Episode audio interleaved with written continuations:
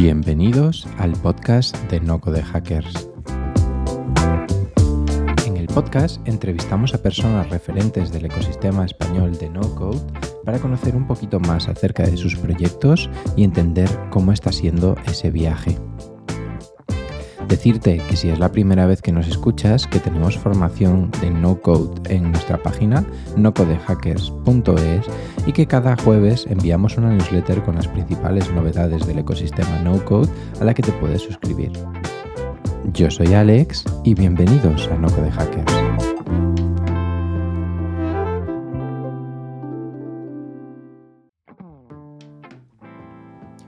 Hola y bienvenidos a un nuevo episodio de Noco de Hackers. Por si es la primera vez que nos escuchas, en Noco de Hackers queremos crear la formación de mayor calidad sobre no code en español, para que todo el mundo pueda convertir sus ideas en realidad. Contamos con los mejores profesionales que te enseñarán cómo puedes construir webs, construir apps o automatizar procesos usando herramientas como Webflow, Integromat, Arengu y muchísimas más. Ahora acabamos de lanzar No Hackers Pro, un formato de suscripción a todo nuestro contenido formativo por 175 euros al año. Si te interesa, puedes encontrarnos en nocodehackers.es. Ah, y también decirte que todos los jueves publicamos las principales novedades del ecosistema no code en nuestra newsletter, que la puedes encontrar en nocodehackers.es barra newsletter. Sin más, Vamos con el episodio de hoy.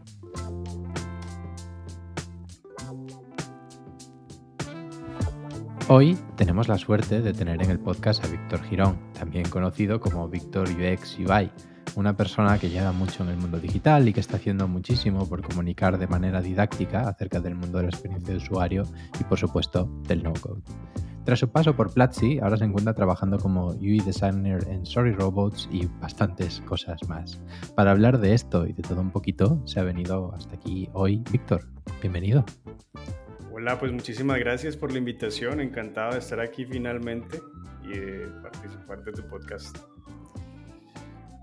Qué bueno. Me encantaría conocer un poquito más de ti, Víctor. Eh, tu trayectoria creo que es súper diversa, además muy interesante, ¿no? Entonces, Sé que la pregunta es difícil resumirla, ¿no? Pero ¿cómo has llegado hasta aquí?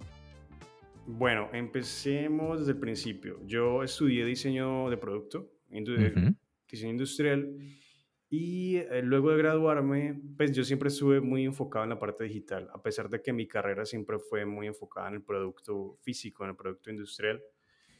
Siempre traté de llevar la parte digital. Cuando me graduó, por cosas de la vida, terminé metido en el marketing. Entonces siempre traté, eso me dio mucha, muchas, un punto de vista muy interesante sobre las personas, eh, me, me, me, causó mucho interés por la psicología y todo eso, entonces eh, luego me dediqué un poco a la fotografía, el video, terminé otra vez retomando el camino del diseño de producto, esta vez enfocado 100% digital pero con, con, como con esa percepción psicológica de que el usuario reacciona de ciertas formas, de que el usuario no siempre hace lo que dice. Y eso me, me, parecía muy interesante. Entonces, pues terminé leyendo mucho sobre, sobre experiencia de usuario, sobre diseño UX, em, aunque siempre mi enfoque ha sido un poco más visual, entonces terminé metido en el diseño de UX y en el diseño UI. Eh, ya luego empecé pues como a compartir algunos tips y todo en redes sociales, fue creciendo mi marca personal, enfocada siempre en la parte de diseño. Y crear esa marca personal me trajo oportunidades gigantes. Eh, fui profesor de una universidad, eh, llegaron propuestas de trabajo de, de, empresas que no pensé que iban a llegar. Una de esas fue Platzi y entró a Platzi como director de, de los cursos de diseño. Eh, estuve ahí un tiempo, luego pasé ya al departamento de producto como tal para hacer diseño, diseño de interfaz, diseño de producto. Em, pero a lo largo de mi vida em, siempre me he considerado un maker. Entonces fue inevitable enamorarme del no-code. Claro. Ya por el 2020, el año pasado, pues yo ya había escuchado de Bubble, que es esa super herramienta para, para crear productos sin, sin, código. fue muy difícil, traté de aprenderla, yo siempre trato como de primero enfrentarme al, a la, a la interfaz, al producto, y aprenderlo por mí mismo, como que sea intuitivo y me hable. Fue muy difícil, no, no, no, lo entendí. Ya luego, el año pasado, sí, me volví a cruzar con, el, con Bubble y tienen unos tutoriales internos y todo, entonces lo aprendí a manejar. Me, me puse un mes entero, todas las noches y todas las madrugadas, a, crear como mi, propio, mi propia plataforma, mi propia comunidad. Y eso me ayudó a aprender muchísimo. Y ahí sí ya fue donde me enamoré por completo del no code. Y, y eso me ha traído donde estoy ahorita. Qué interesante. Bueno, hay muchísimos temas que vamos a ir desgranando uno por uno, ¿vale? Porque acabas de soltar muchas perlas. Vamos a empezar a abordarlas. Empecemos por el diseño industrial. Yo también soy ingeniero mecánico, eh, vengo del mundo del producto físico, de hecho estudié un máster de, eso y creo que hay muchas cosas de las que he aprendido ahí que luego me han servido en mi camino en, en el digital, ¿no? En tu caso, ¿ha sido así? ¿Ya desde la carrera has encontrado cositas que luego te han servido en tu transición al mundo digital? 100%. Y yo creo que es una gran ventaja eh, ser diseñador industrial y luego entrar al mundo del diseño de productos digitales. Porque en el diseño industrial hay una particularidad y es que no separamos, no separamos la experiencia del usuario de la investigación, del research, del prototipado, del, hasta del diseño y el producto final. Es un todo. Entonces, un diseñador industrial debe estar en la capacidad de hacer cada paso, cada paso y lo otro es la percepción de producto, la percepción de que algo debe servir para un fin, de que debe ser funcional, de que el usuario va a interactuar, de que va a cumplir unas tareas, unos objetivos. Esa percepción a veces es difícil de llegar o de, llegar a ella o de entenderla cuando se viene de otras ramas, por ejemplo, el diseño gráfico o del marketing o de otros, de otras, sí, de otras ramas diferentes que no están relacionadas con producto como tal. Entonces siento que para mí fue una ventaja muy grande venir o tener ese background. Em, ahora lo entiendo y, y, ahora veo muchos diseñadores industriales que están metiéndose en el diseño UX, UI. Y yo digo, es, es, es, un, o sea, van a ahorrarse muchas, mucho tiempo en entender cómo funciona realmente un producto. Justo, lo decía Javier Cañada, ¿no? De Tramontana, que ahora acaban de sacar un programa específico para ese tipo de carreras, ¿no? Carreras como diseño de producto o arquitectura, ¿no? Porque te asientan la cabeza de maneras diferentes, ¿no? Y yo comparto en cierta medida ese, pensamiento, ¿no? Me interesaría también conocer más gente eh, de tu carrera, qué caminos han acabado cogiendo, ¿no? ¿Se han mantenido en el diseño del producto físico? ¿Han escapado de ese mundo? ¿Se han pasado al digital? Lo que yo he visto es que normalmente la mayoría de diseñadores industriales, al menos en, en, en, mi país o, en, o en, mi ciudad o en la ciudad donde he estado, yo he notado que se dedica mucho a la parte de, de diseño de, de exhibición, de, de, productos de, de, marketing y ese tipo de cosas.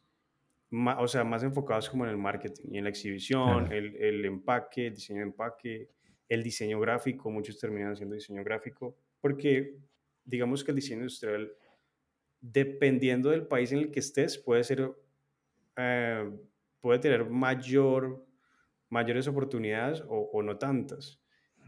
Eh, en Colombia es un poco complicado, ¿sí? Porque el diseño industrial no es tan, no es tan conocido y, todavía la gente no entiende el valor que tiene un diseñador industrial realmente para la industria. Entonces, los salarios son bajos, eh, digamos que termina distorsionándose las labores y las responsabilidades que tiene. Hay algunos que sí terminan eh, haciendo diseño automotriz, eh, o, o, sea, diseñando realmente para la industria, pero, pero no te sabría decir que son la mayoría. Creería que no. E-, es, interesante. No, justo estaba viendo ese punto, ¿no? Que mis compañeros de promoción y la gente que estudió conmigo, pues o muchos están desencantados con, ese mundo o intentan escapar hacia otras ramas, ¿no? Pero también creo que el tener esa base tan amplia como te puede dar el diseño de producto, ¿no? La ingeniería te abre puertas a hacer lo que, lo que quieras, ¿no? Así que súper interesante. Eh, y otro de los ámbitos en los que has estado es el mundo de la creatividad, lo digital, el marketing. ¿Crees que el pasar por tantos sitios distintos te ha aportado a lo largo de tu carrera?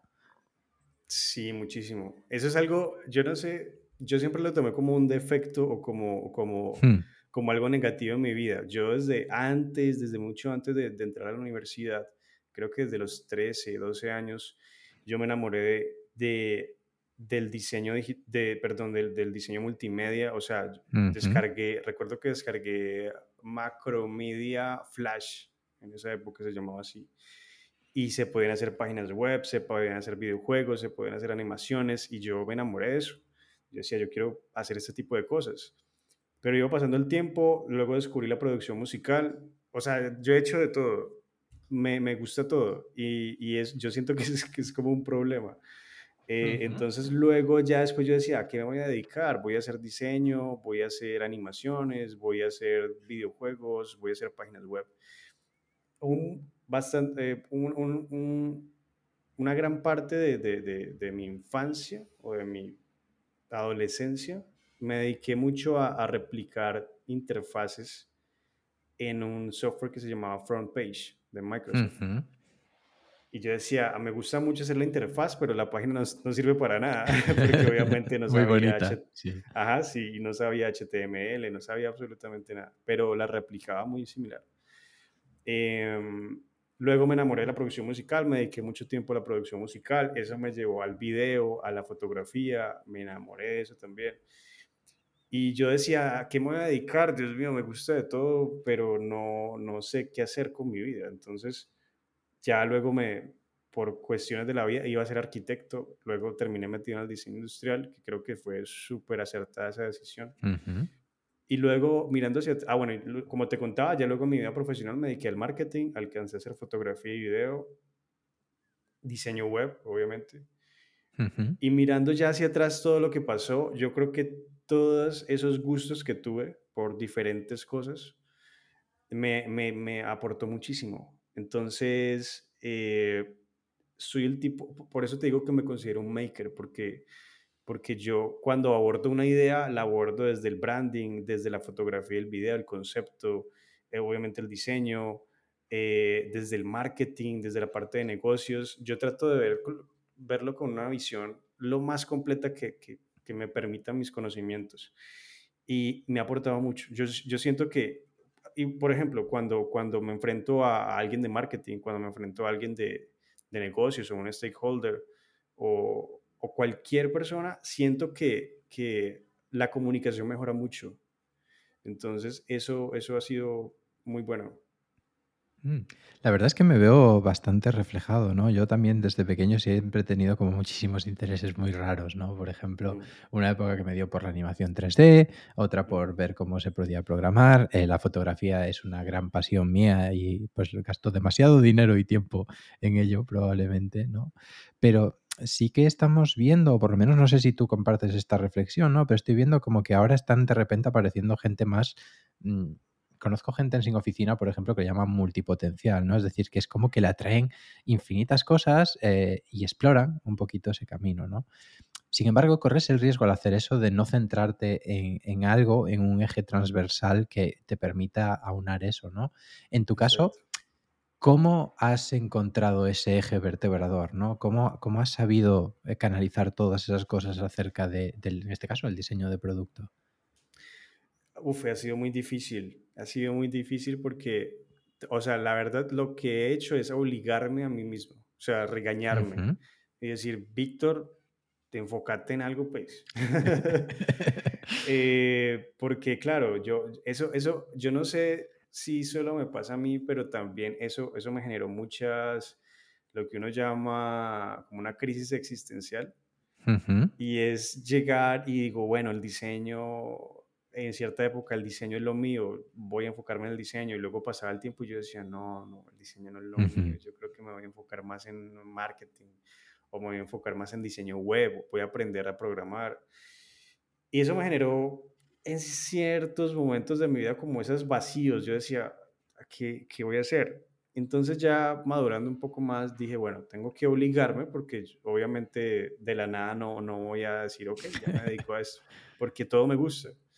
Y, y aún me pasa, yo conozco a alguien que sabe hacer algo con un nuevo software, sale una nueva tecnología o sale, bueno, X cantidad de, de cosas lo busco inmediatamente en Google y, y, empiezo a investigar y me meto más en el, en, el cuento. Y entonces dije, tengo que tener una base, tengo que tener un suelo que, que, sea como la base en lo que todo lo que vaya conociendo voy a implementarlo, voy a aplicarlo o voy a sacarle provecho. Entonces definitivamente me fui con el diseño de producto digital, que es lo que más disfruto y lo que obviamente pues eh, me ha traído como, o sea, lo que me mantiene hoy en día y económicamente y también siento que es de lo que mayor, o sea, en lo que más eh, habilidades tengo. Eso, pero obviamente todo el tiempo tengo que estar regañándome, diciéndome, no pierdas el foco, hay que mantenerse. Entonces, eso realmente he tenido que hacer eso, o sea, obligarme a mí mismo a mantenerme en ese, en ese camino. Claro, qué interesante. Ahora está pues saliendo mucho, ¿no? Por ejemplo, el libro de Range, que me parece súper interesante, ¿no? Pero es que como yo lo percibía hasta hace poco era, oye, especialízate en algo, porque como no te especialices en algo, no vas a tener mm, trabajo, no vas a poder trabajar porque va a haber gente que sea especialista que van a contratar antes que tú. Y sin embargo, ahora eh, quizá en el nicho en el que estamos sea más evidente, ¿no? Pero yo creo que está siendo un cambio un poquito más mm, generalizado. Se busca más gente más multidisciplinar, gente que haya tenido varias experiencias que te pueda aportar esa combinación única, ¿no? No solo quiero un diseñador de producto, quiero alguien de diseño de producto, pero que si hace falta hacer una foto de producto, pues que me la pueda hacer, sería la, la coña, ¿no? Entonces, me pregunto yo si crees que el futuro de la educación de la gente pasará por ir picando distintas cosas eh, y elegir un camino e intentar especializarte un poquito más, ¿no? El perfil T que lo llaman, o si crees que continuaremos pues eh, como estamos hasta ahora. Yo creo que todos, yo creo que ambos tienen su, peso. Eh, yo, yo siento, o sea, yo, yo, yo siento realmente que, que como que nací para ser más generalista. Porque me cuesta especializarme. O sea, si yo estoy mucho tiempo enfocado en un solo tema, me, me aburro, no, no, soy capaz. Tengo que cambiar constantemente. Y es curioso lo que dices porque es cierto. En, en el no code, recientemente, o sea, yo hace un par de meses dije, me voy a futuro, mi objetivo es dedicarme 100% al no code. Eh, porque hasta eso se ve reflejado ahorita hasta en, mis, en, mi, en mi marca personal, en mis cuentas. Yo no hablaba de no code, porque gran parte de, las personas que, con las que interactúo y me siguen son desarrolladores. Entonces yo dije, pues me van a, a, linchar, me van a quemar. Claro. Entonces dije, no, me voy a dedicar al no code. Me, me gusta mucho, quiero que ese sea el camino profesional que voy a tomar ahora. Entonces empecé a hablar mucho del tema, a la gente le interesó muchísimo, hay gente que no sabe, no tiene ni idea que eso existe. Obviamente siempre hay cierta resistencia o cierto temor de parte de los desarrolladores porque piensan que el no-code es una amenaza. Y yo siempre lo he dicho, el no-code no, es una amenaza nunca para el, para el code o el código o los desarrolladores. Es simplemente una herramienta o una, un facilitador para los emprendedores. no, no, va a tocar a los desarrolladores. Entonces, eh, me empecé a dedicar mucho más a eso y he tenido la oportunidad de participar más con, con agencias, con diferentes proyectos no code y cada vez quedo más fascinado de todo lo que se puede hacer con esto. Pero me ha servido mucho ser un poco más generalista. Entonces, hace poco alguien me llamó full stack no coder y yo dije, ¿cómo así? No puede ser. Pero claro, o sea, eh, porque abordé un proyecto desde la lógica, desde la base de datos, obviamente desde el diseño. Y en este momento es difícil encontrar personas que, que tengan esa, esa, esa atención por el detalle desde el punto de vista de diseño. Es difícil. La lógica es muy, es muy difícil, es muy importante. Pero, pero son personas que han llegado o que no tenían una carrera previa o que vienen desde el, desde el código, son desarrolladores y quieren meterse en ese mundo pero desde el diseño apenas están descubriéndolo y, siento que hace falta más personas que tengan esa atención por el diseño. Entonces, en este momento siento que para mí me beneficia más ser generalista en ese sentido o full stack. Sí. pero, Qué bueno. Ajá, pero, pero siento que en algún punto sí va a ser muy necesario personas que estén más enfocadas en, bases de datos o en, el, en el code enfocado en el no code, por ejemplo, snippets de JavaScript y, pedacitos de código que son los que dan esos superpoderes a, a, a los productos no code. Pero por ahora, pues está en crecimiento. Wow, menuda respuesta. ¿Cuántos melones? No sé cuál abrir primero. Eh, voy a empezar por la, parte de la economía de creador, eh, compartir contenidos, ¿vale? Una de las cosas que más me destacaron de tu perfil es la capacidad que tienes de divulgación y comunicación, ¿no? ¿Por qué decides dedicarte a compartir, ¿no? Porque lo haces muchísimo, compartes muchísimo de manera desinteresada. ¿Por qué? Eh, eso también está, ha estado como en mí siempre no sabría decirte por qué, pero siempre, o sea, siempre me pasaba algo y es que siempre que tenía un interés nuevo o descubría una tecnología o, algo nuevo, creaba página en Instagram, en Facebook, creaba logo, marca y, hmm. decía, bueno, aquí ya fue, la rompí. Entonces trataba de, meterme en esas comunidades.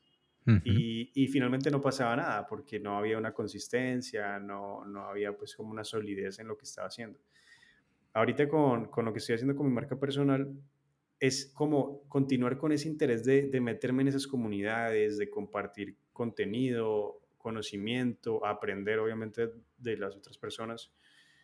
Pero desde el día uno tuvo un impacto gigante y yo creo que eso me ayudó a, mantener el interés allí y la consistencia hasta el día de hoy. Eh, además que, o sea, me ha traído todas las mejores oportunidades profesionales que he tenido. Entonces, em, eso me ayuda como a mantener ese interés por compartir y, yo siento que, que, el conocimiento sí tiene que compartirse de una manera muy libre, muy abierta, porque a veces, pues, hay una, una, perspectiva, una mentalidad de que, de que si yo sé algo, quiero tenerlo para mí y nadie lo puede saber porque es lo que yo voy a monetizar luego más adelante. Pero me he dado cuenta, o en mi caso personal, que eso nunca pasa. Yo digo, ok, descubrí el no code, no le voy a, perdón, no le voy a decir a nadie porque más adelante voy a ser de los primeros y voy a pegar más duro y, y, luego voy a tener la ventaja, pero finalmente eso no ocurre. Lo que me sirve a mí es tener una, una, un grupo de personas que estén en constante feedback y que yo les diga, existe el no code y que ellos me digan, ah, sí, hay estas herramientas. Entonces, te, te puedo decir que más que yo compartir contenido, ha sido el feedback y las ideas de otras personas. Yo, yo aprendo muchísimo de la comunidad y de las personas. Y además me encanta hacer preguntas eh, de qué software utilizan, de cómo manejan el tiempo, cómo administran su tiempo, o los clientes, ese tipo de cosas. La verdad es que tener la capacidad de hacer esas preguntas y de que mucha gente responda es increíble. Y eso me encanta y por eso lo sigo haciendo. Qué pasada. Eh, hay un concepto interesante que ha resonado mucho conmigo, ¿no? Yo también he comprado muchos dominios y creado muchas cuentas de Instagram para proyectos. Eh, y resulta que Noco de Hackers, pues está siendo ahora mi trabajo y me ha traído todas estas oportunidades porque ha funcionado al principio, ¿no? Entonces, ¿crees que el que ahora seas así, el ahora estés compartiendo, tiene que ver mucho con que haya funcionado? Sí, Sí, sí, totalmente. Es que, como te decía, lo que me pasaba es que siempre iniciaba proyectos y no tenía la atracción que yo esperaba. Claro. Y cuando empecé mi marca personal, Victor UX UI, eh, tuve una atracción inmediata. O sea, tuve como 100 seguidores el primer día hmm. en Facebook, gracias a los grupos de Facebook. Y, y yo, y eso me dijo, ok, aquí hay algo, aquí está pasando algo. Mm, más adelante pulí un poco más esa perspectiva y esa forma de compartir mis ideas, pero el conocimiento, o sea, la, la, la demanda por ese tipo de conocimiento sigue allí, sigue allí. Entonces yo creo que sí, eso es lo que me mantiene. A veces cae un poquito esa motivación porque, pues, yo no sé si es cosas de esta generación, pero, pero mantenerse motivado es difícil pero siempre vuelvo, siempre vuelvo y retomo y digo, ok, hay cosas por compartir, hay, hay, hay ideas o cosas nuevas que he aprendido y que me gustaría compartirlo con los demás. Qué guay, qué interesante. Y a nivel personal, como comunicador, ¿no? Y persona que está tan expuesto en redes, ¿cómo lo llevas? Eh, ¿te afecta un poquito a nivel personal? ¿Lo tienes muy separado? ¿Cómo lo llevas? No, la verdad es que trato de mantenerlo muy separado. Eh, trato de compartir muy poco de mi vida personal Ujú, o de las cosas personales. Yo creo que es también la- el hecho de, de no, de no publicar mucho mis opiniones personales ha ayudado a que tenga muy poquitos haters. Entonces, es, es muy, una cantidad muy reducida de, la- de personas que realmente me, me hacen malos comentarios o ese tipo de cosas. Además, no, no me afecta, o sea, no soy el tipo de persona que se pega en una, en una discusión y, ay, no me parece tu idea, estás equivocado. No, realmente le, trato de hacerle como, como el, el- de, ser, de trolear a esos haters. Entonces, no, ahí, ahí muere toda la, la interacción. Em, pero no me ha afectado. Sí, lo que ha pasado es que a veces mantener esa, esa consistencia en el contenido sí me demanda más tiempo y eso me, a veces me puede generar algunos inconvenientes. Eh, pero, pero digamos que no, o sea, y tampoco soy así súper famoso. O sea, sí, sí me causa algo que es muy curioso y muy simpático es que casi que en cada reunión con un equipo nuevo o, con, o, con, o en cada reunión con, con alguna persona o, o, un equipo, un grupo de personas, hay alguien que me ha visto. Y hasta personas cerca de mi ciudad que, que luego se dan cuenta de que era yo la persona con la que iban a tener una reunión, una charla o algo así, y se sorprenden y, es muy curioso. Pero, pero digamos que estoy en un nivel que, que, que es muy cómodo, es muy cómodo y es muy interesante ver todo lo que ocurre. Qué interesante. Eh, me gustaría llevarlo hacia la economía del creador, porque ahora mismo tú estás trabajando por cuenta ajena o por, por tu cuenta propia, ¿no? Pero ¿crees que sería posible que te dedicaras únicamente a esa parte de contenido? Eh, yo creo que sería posible, pero, pero no, no está dentro de mis intereses en este momento. Sí es muy posible, y es más, el- el- el- la generación de contenido mueve mucho dinero, si se sabe hacer bien. Eh, pero pero no, siento que me gusta más estar metido como, como con las manos en la masa realmente, o sea, Ujú, pu- creando, diseñando, eh, publicando productos, hablando con clientes. Me gusta más eso, porque yo en una época estuve muy enfocado en, el- en la generación de contenido y me empecé a alejar del, del, del- del trabajo sucio real, o sea, de ujú. estar diseñando, de hablar con personas, con clientes. Y se me, eso eso causa un efecto negativo y es que uno empieza a desactualizarse, uno empieza a desconectarse un poquito de la realidad y, no me pareció bueno, no me, no me gustó. Entonces retomé y siento que esta, eh, cuando me meto más en esa interacción con clientes, diseñando, produciendo, creando realmente el producto digital, me ayuda a, a- a mejorar el contenido que yo le ofrezco a, a las personas. Interesante. Yo iba precisamente por esa línea, ¿no? La de, sí, se puede, pero tienes que querer, además, ¿no? Además, la generación de contenido es algo que cuesta mucho, sobre todo tener esa constancia y estar semana tras semana, día tras día, publicando. Sí. que te entiendo totalmente. Además que las ideas se acaban. Llega un punto en que uno dice, ¿para dónde más voy a, a ir con esto? O sea, no, se empiezan a agotar las ideas y es agotador, mentalmente es agotador. 100%. Muy bien, pues vamos a hablar un poquito de trayectoria profesional. Eh, estuviste en Platzi, empresa gigante donde las haya. ¿Qué tal la experiencia de trabajar en producto allí? Es buenísimo. Me encantó y aprendí mucho porque estuve estar metido en un equipo de producto de, de, de 50 personas No recuerdo si eran más o eran un poco menos, pero son muchas personas metidas en producto. Entonces es entender, además que Platzi es muy organizado, todo su flujo es muy organizado, todo lo tiene muy, muy bien calculado, muy bien hecho. Y, y entonces se aprende mucho de toda esa interacción, de saber cómo se manejan eh, los proyectos, los sprints, cómo se interactúa con los stakeholders, cómo se maneja la información, la documentación, todo ese tipo de cosas aporta mucho y aprendí mucho estando con ellos. Además que se aprende mucho del entorno de, la, de una startup. que es moverse rápido, moverse rápido y, y, sacar las cosas rápidamente. Y ahorita me doy cuenta de que eso a veces hace falta, o sea, no todas las empresas están preparadas para eso. Entonces, ese conocimiento me ayuda también mucho a, a ayudar a los demás para, pues como para entender ese movimiento startup y, y, ese movimiento de cómo documentar bien las cosas, cómo comunicarse en equipo. Me ayudó muchísimo esa experiencia. Qué bueno. Y ahora estás en Sorry Robots. Eh, ¿Qué es lo que hacéis ahí? Así es. Bueno, en Sorry Robots eh, estoy como UI designer en este momento. Es una empresa de logística en Estados Unidos, pero están en este momento eh, diseñando un producto digital, un, producto enfocado precisamente en la logística que quiere convertirlo en una, en una SaaS.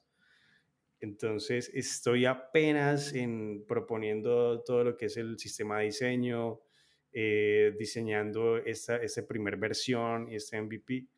Entonces, ha sido muy interesante también poder tener, o sea, tener la capacidad de, de, de cimentar todo lo que se va a hacer desde, desde producto. Qué interesante. ¿Y sigues haciendo trabajos de freelance o te dedicas exclusivamente a eso? Sí, no, precisamente estoy ahorita, cuando ya entré y digamos que tuve, eh, ya pude como calibrar el tiempo que tenía disponible, empecé a aceptar eh, proyectos freelance, pero de no code, no de diseño. Maravilloso, porque me sirve genial para ir a la siguiente pregunta, ¿no? Que es hablar un poquito más de debate acerca del no-code, ¿no? Sobre todo me gustaría mm, entender cómo descubres este mundo, ¿no? ¿Cómo descubres que se llama no-code? Yo creo que lo descubrí el año pasado, que te conté que estaba en Bubble. Eh, empecé pues a aprender la herramienta y, empecé, y ya como estaba más activo en Twitter, pues empecé a seguir personas que compartían ese tipo de contenido. Y noté que usaban el hashtag NoCode. Entonces dije, bueno, eso tiene pinta de, de, ser un movimiento, como una comunidad o algo así y empecé a ver que era una comunidad muy activa, muy, muy activa. Y, y ya ahí empecé ya a, a, buscar mucho más sobre lo que estaba haciendo, qué comunidades habían. Y digamos que ese fue mi, primera, mi primer paso en el mundo del no-code y fue darme cuenta de que existía. Una de las ventajas de que sea tan activo y tan pequeño es que el impacto que se puede generar de participar de ese tipo de hashtags o de ese tipo de comunidades es que es que tu crecimiento va a ser muy, muy rápido. Entonces, eh, digamos que el alcance es genial porque es, como te decía, es una comunidad que está en crecimiento, se mueve mucho, hay, hay mucha actividad, pero todavía es pequeñita. Entonces me pareció genial eso. Ya ves, ¿y qué es lo que más te gusta de la comunidad del no-code? Lo que más me gusta es, es la mentalidad, la mentalidad de, de makers, la mentalidad de que Tú puedes ver una persona que estaba antes en marketing o una persona que, estaba, que era chef o una persona que, no sé, manejaba taxi y se le ocurrió una idea y ahorita puedes llegar a ser un referente para muchas personas en la creación de productos digitales. Y yo digo, esa es la democratización de la tecnología realmente. Y es como una persona no tiene que ser técnica o no tiene que estar ni siquiera en el mundo de la tecnología dedicarle cierto tiempo y luego ser un referente total. O en mi caso, me convertí en un, o sea, casi que hasta, o sea, puedo pedir un sueldo de desarrollador sin ser desarrollador. Ya. Porque los sueldos en Noco tienden a ser también altos. Entonces es muy interesante todo lo que pasa. Qué pasada. Y cuéntanos un poquito más de lo que has hecho. ¿Has trabajado en algún proyecto en especial usando NoCo que digas tú, ostras, esto es una pasada? Sí, sí, la verdad es que sí. En este momento llevo construido tres, tres productos digitales. Eh, siempre lo he hecho como, como freelance para otras agencias. Em, siempre han sido dashboards. Entonces, hay que el manejo de pagos. No, digamos que no me he metido mucho en, en, en esa parte de APIs y de conectar APIs y todo esto. Pero sí he entendido muy bien como todo el flujo de usuario, las posibilidades y las, y las desventajas también de, la, de Bubble particularmente eh, para crear ese tipo de, productos, los tiempos. Eh, entonces me ha dado como una noción de, de, cuánto se puede demorar un proyecto, qué se puede hacer, qué no se puede hacer o qué no se debe hacer. Y, y, me, y sigue sorprendiéndome lo que se puede hacer con no code. Y cada vez salen más plugins, más cosas que, que no es necesario saber programar para, para poder expandir mucho más el poder de, de, de Babel o de cualquier herramienta. Sí, eh, sin duda, ¿no? Y, y, de hecho, creo que en el mundo de las startups es donde más partido se le puede sacar, ¿no? ¿Cuándo crees que tiene sentido empezar a validar una startup eh, sin código o utilizando Babel o utilizando cualquier herramienta? ¿Y cuándo tiene sentido hacerlo directamente en código? Pues a ver, yo creo que depende mucho de, es que depende de muchas cosas. Si tú tienes una idea y eres una persona solita, o, o, son dos amigos que quieren, no sé, se les ocurrió la idea millonaria y dicen, no, esto, esto va a ser un éxito, pues yo creo que tiene sentido meterse en el no code. En, uh -huh. en la mayoría de los casos, yo creo que el, el, tiene mucho sentido meterse con no code inicialmente porque pues, va a salir muy barato, muy económico, y si lo haces tú mismo directamente, pues eh, sale baratísimo eh, y muy rápido, porque la curva de aprendizaje es mucho menor que si tú dices, ok, voy a aprender Flutter y voy a crear mi propia aplicación móvil. Pues obviamente no, no vas a tener que esperar un año y medio a que aprendas, a que todo salga bien y luego crear la aplicación. Mm. Entonces creo que en la mayoría de los casos aplica el no code. Ya si digamos que tú eres una empresa y que quiere construir un producto interno, perdón, un producto interno no, un producto nuevo que, que, digamos ya tienes el equipo, tienes el dinero, tienes la validación del mercado, pues ahí ya tiene todo el sentido del mundo que ya te metes con código porque pues tiene las posibilidades. Uh -huh. Qué interesante. Eh, la verdad es que creo que comparto mucho esa visión, ¿no? Especialmente a esos solo makers o a esa gente que, que está empezando a crear su proyecto, a validar su idea. Oye, tío, valida que hay agua en la piscina antes de tirarte, ¿no? Totalmente. Brutal. Hablemos un poquito de futuro del ecosistema y perfiles, ¿no? ¿Crees que esto es un puesto que irá poquito a poco calando más en las empresas, en las grandes empresas, en las startups, en los proyectos? ¿Crees que habrá gente dedicada exclusivamente a esto? Yo creo que sí, yo creo que sí, lo estoy viendo en este momento. Como te decía, me estoy metiendo mucho más en, el, en, en este mundo, eh, tratando de que a, a, largo o a mediano plazo me pueda dedicar 100% al mundo del no-code y estoy notando que, que hay personas que traen como sus, propios, sus propias fortalezas a, al no-code. Por ejemplo, los desarrolladores. Yo creo que ser un desarrollador que se pasa al no-code es una cosa increíble, Total. porque tiene la capacidad de crear pensando en el no-code. Mm, la parte de la lógica y todo eso, y más, más que eso es crear herramientas, plugins, eh, extensiones para, para, mejorar todas las capacidades de, una herramienta no code, eso es algo increíble. Yo creo que sí va, y en ese momento hay personas que, y conozco casos de desarrolladores que se metieron al no code y en este momento están 100% enfocados en, en el no code. Para el mundo del diseño, esto todavía está en proceso, pero yo creo que en algún punto esto va a ser gigante, así como fue el diseño UX UI para los diseñadores gráficos, ahorita para toda esa cantidad de diseñadores, meterse en el no-code va a ser algo también increíble con, el, con Webflow. Yo creo que Webflow es, si eres diseñador y, y, y, y quieres dar como 20 pasos más hacia arriba, uh -huh. eh, hay que meterse con Webflow, hay que aprender Webflow o, o, o Babel más enfocado en esa parte de, de, de interfaz. 100%. Webflow me parece una herramienta increíble. Eh, sí, de verdad, yo, yo, no me la creía cuando, cuando empecé a utilizarla. ¿no? Y me gustaría ya por ir terminando, ¿cómo, ¿cómo está el mercado por Latinoamérica? ¿Está más extendido que en España o que en otros sitios? ¿Crees que aún falta mucho por arar? ¿Cómo, cómo lo ves? Yo sé que en Latinoamérica todavía está en proceso, pero yo creo que Latinoamérica va a ser un gran mercado porque Latinoamérica es un, un, un área o es una zona muy emprendedora, muy de ideas uh -huh. y de estar todo el tiempo innovando con cosas. Entonces yo creo que Latinoamérica va a ser un gran mercado para el no-code.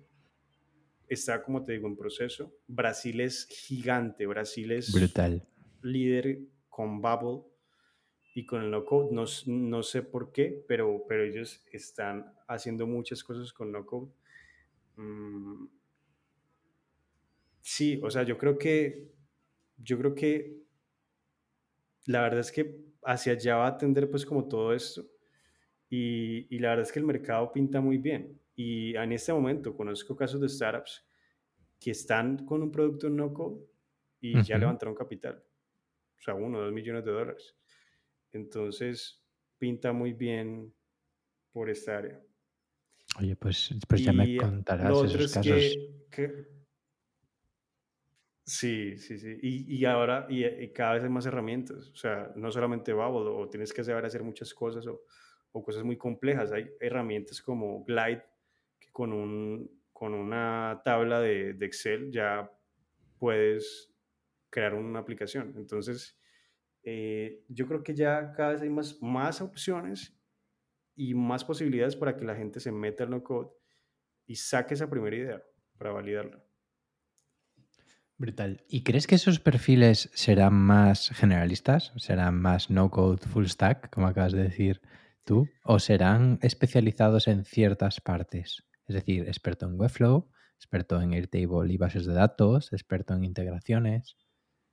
Yo, yo creo que depende mucho del background. Eh, como te decía, hay desarrolladores que se están metiendo en no code y están dedicándose 100% a la lógica o a, a, hackear esas herramientas, o sea, de decir, esta es la mejor forma de hacerlo, que seguro son con algunas soluciones con code o con código, em, pero están ayudando a la comunidad como a resolver problemas que las herramientas se quedan ahí limitadas. Eh, los diseñadores están enfocándose también en la parte visual, en la parte de diseño, también con soluciones enfocadas en el diseño. Eh, pero he notado que hay personas que, como te decía, que vienen de, que eran empresarios o que vienen de marketing o que te dan una idea eh, y no estaban metidos en el, en, el, en tech y ahorita han aprendido tan a fondo Bubble, por darte un ejemplo de herramienta, que ahorita son un referente para todos los que estamos aprendiendo todavía. Y, y, son personas que eh, te pueden hablar de negocios, te pueden hablar de la lógica, te pueden hablar de bases de datos, te pueden hablar de diseño, porque son personas que se enamoraron de la herramienta y están sacando un producto adelante. Y cuando son personas que sacan un producto adelante, más que prestar un servicio de, de, de, diseño o, o de, lógica o de código de, sí, de workflows para, para, para el no code, son personas que tienen un producto tan completo hecho por ellos mismos que aprendieron mucho y ahorita son un referente y hacen cursos y de todo. Entonces, depende mucho del background de la persona. Muy interesante. Oye, pues muchísimas gracias, Víctor, por esta charla, creo que tan interesante. Eh, tienes ahora una ventana de oportunidad para decirles a la gente dónde te pueden encontrar, dónde te pueden seguir eh, y todo lo que quieras decir es tu momento. Pues hombre, muchísimas gracias por la invitación. La verdad es que me encantó estar acá. Llevamos mucho tiempo pendientes de, de, conversar. Y bueno, para las personas eh, que aún no me conocen y que les gustaría ver un poco más de mi contenido, eh, me encuentran en Instagram, en Twitter, en Facebook y en LinkedIn como Víctor UXUI. En todas partes igualito. Eh, y ya, pues como les decía, mi intención es hablar cada vez más de no code. Quiero apoyar mucho esta comunidad y tratar como de generar más y más contenido. Y pues nos veremos. Cualquier duda o cualquier ayuda que les pueda brindar, encantadísimo. Perfecto, pues muchas gracias por venir al podcast, Víctor. A ti, mil gracias. Muchas gracias. Hasta aquí el podcast de hoy con Víctor Girón, en el que hemos aprendido mucho de diseño de producto, de no-code y de trayectorias un poquito menos convencionales. Recordarte que puedes seguirnos para enterarte de todas las novedades del ecosistema cada jueves a las 16.30 en nuestra newsletter y que puedes encontrar toda nuestra oferta formativa en nocodehackers.es. Ahora hemos lanzado Nocodehackers Pro para poder suscribirte y acceder a todos los contenidos que saquemos de aquí al futuro. Nos vemos en próximos episodios y ya sabes que si nos dejas una valoración de 5 estrellas en iTunes o cualquier review en tus redes sociales, lo agradeceremos un montón. Un saludo